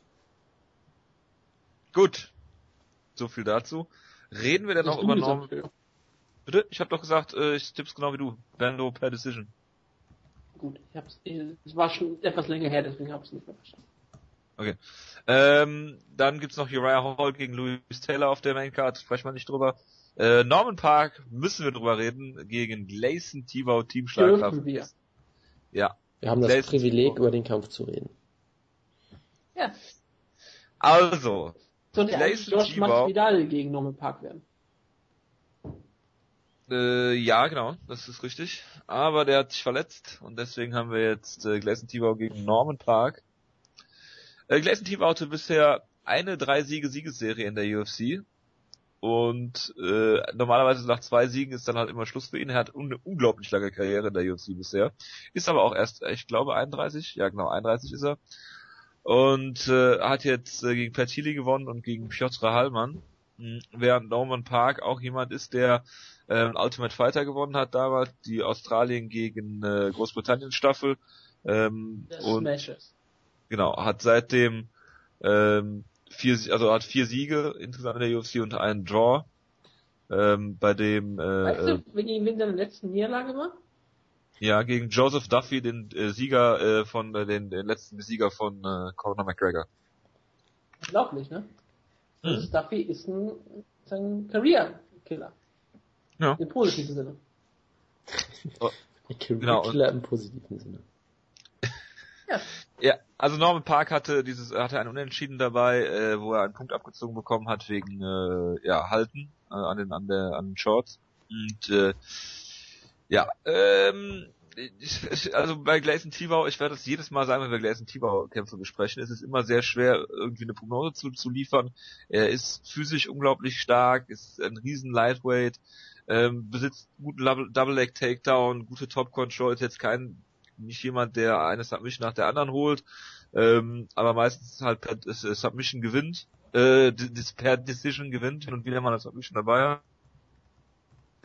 Erinnerung habe. Ähm, und sollte da eigentlich eine gute Basis haben, um vielleicht die Takedowns so ein bisschen stoppen zu können von Gleison Tibau. Ähm, Gleison Tibau muss ihn wahrscheinlich auch am Käfig stellen, so ein bisschen den Kampf hässlich machen, äh, Dirty Boxing zeigen. Und ich glaube natürlich an Gleison Tibau aus Team Schlagkraft, deshalb sage ich, dass Gleison Tibau hier eine Decision gewinnen wird. Da mache ich kurz weiter, weil ich erwarte irgendwie, dass Jonas gleich noch ein Park hypen wird. Das sage ich einfach mal so. Du befürchtest es auch. Park, ja? äh, hat eine solide äh, Serie, zum Beispiel den Tokyo besiegt, Colin Fletcher damals noch, Kotani in, in, in Dublin gewonnen. Also er hat ein paar ähm, Gegner besiegt, die jetzt kein Follow-up sind, aber auch nichts Besonderes. Gleison Timo ja schon immer in der UFC. Ich kann mich kaum mehr daran erinnern, seitdem ich wieder UFC ver verfolge, dass ich Shows gesehen habe, bei denen äh, Gleison Timo nicht unter UFC-Vertrag war. Er ist jetzt 31, er kommt also eigentlich erst einen Höhepunkt seiner Karriere lang erst richtig rein. Ich meine, ähm, für jemand wie Mark äh, Goldberg äh, ist er noch ein Young Man. Das sollte Marco man einfach nicht vergessen. Mark Goldberg, ja. Ich hab, was habe ich denn? Mark Goldberg, er ist Mike Goldberg, oder? Ja. Oder ist er Mark? Ich, ich, ich bin gerade ein bisschen oder gegen Goldberg, weil ich überlegt habe, das, das Spannende war ja auch in, beim, beim, beim Tokyo Dome, bei der Wrestle Kingdom Show, gab es ja einen zwischen äh, Nakamura und äh, Gott, das fällt mir gerade der Name nicht ein. Ah, ähm, Kota Ibushi ein Jahr jünger ist, oder zwei Jahre jünger ist als Nakamura. Oh Gott, die jüngste Mann, den es überhaupt gibt, gegenüber dem Veteranen Nakamura. Ich sagte, das ist trotzdem, das ist so absurd. Und so absurd ist es ja auch immer zu sagen, Gleison Tibo ist noch irgendwie jung, aber er ist 31. Ich habe so viele Kämpfer, die machen ihr UFC-Debüt mit 31 und Gleison Tibo kämpft ja schon seit 18 Jahren ungefähr. Das ist schon beeindruckend. Ich mag deswegen seine Karriere so gerne. Das ist ja nach Team Schlagkraft gekommen hat es wieder eine gute Siegesserie, hat gegen Michael Johnson verloren, aber er ist für mich einfach ein richtig guter Kämpfer. Er hat immer dieses unfassbar brutale Ground and Pound, wo er immer wieder der Kopf des Gegners auf den Käfigboden schlägt.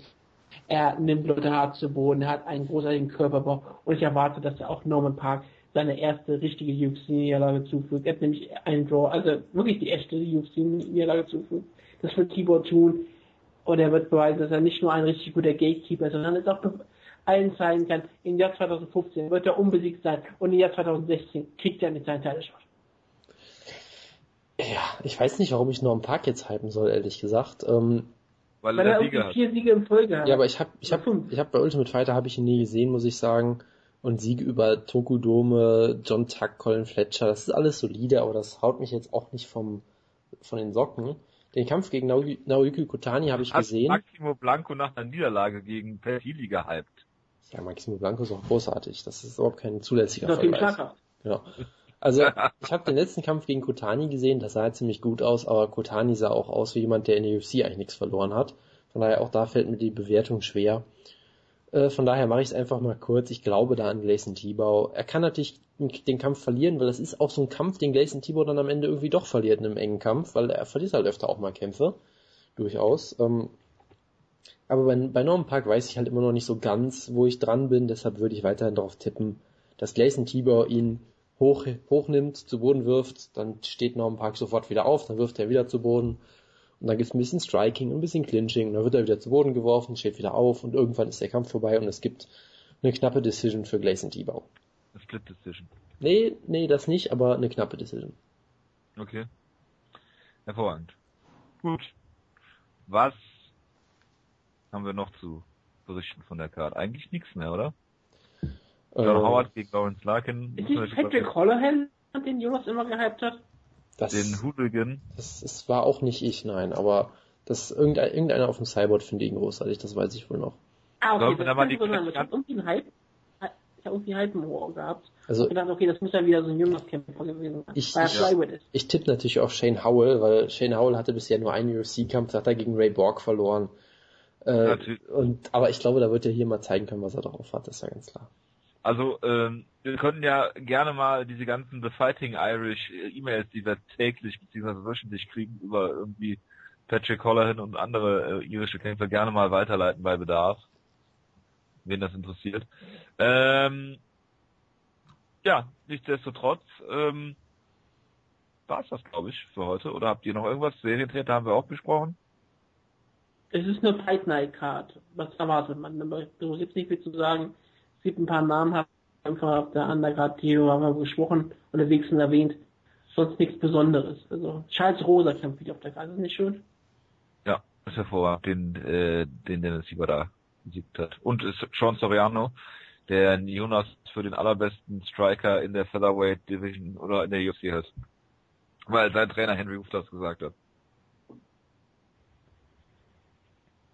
Noch Ja, da? es hat sehr viele Kämpfer.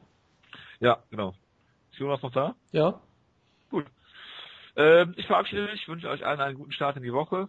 Wir hören uns nächste Woche wieder mit Review und Preview für die Gustafsson gegen Anthony Johnson Card. Bis dahin. Das ist echt geil. Tragt rein, mal sehen, wie das spielt. Ja, genau. Und dann äh, hören wir uns dann nächste Woche wieder. Bis dahin, macht's gut. Ciao, ciao. ciao, ciao. Ciao, ciao.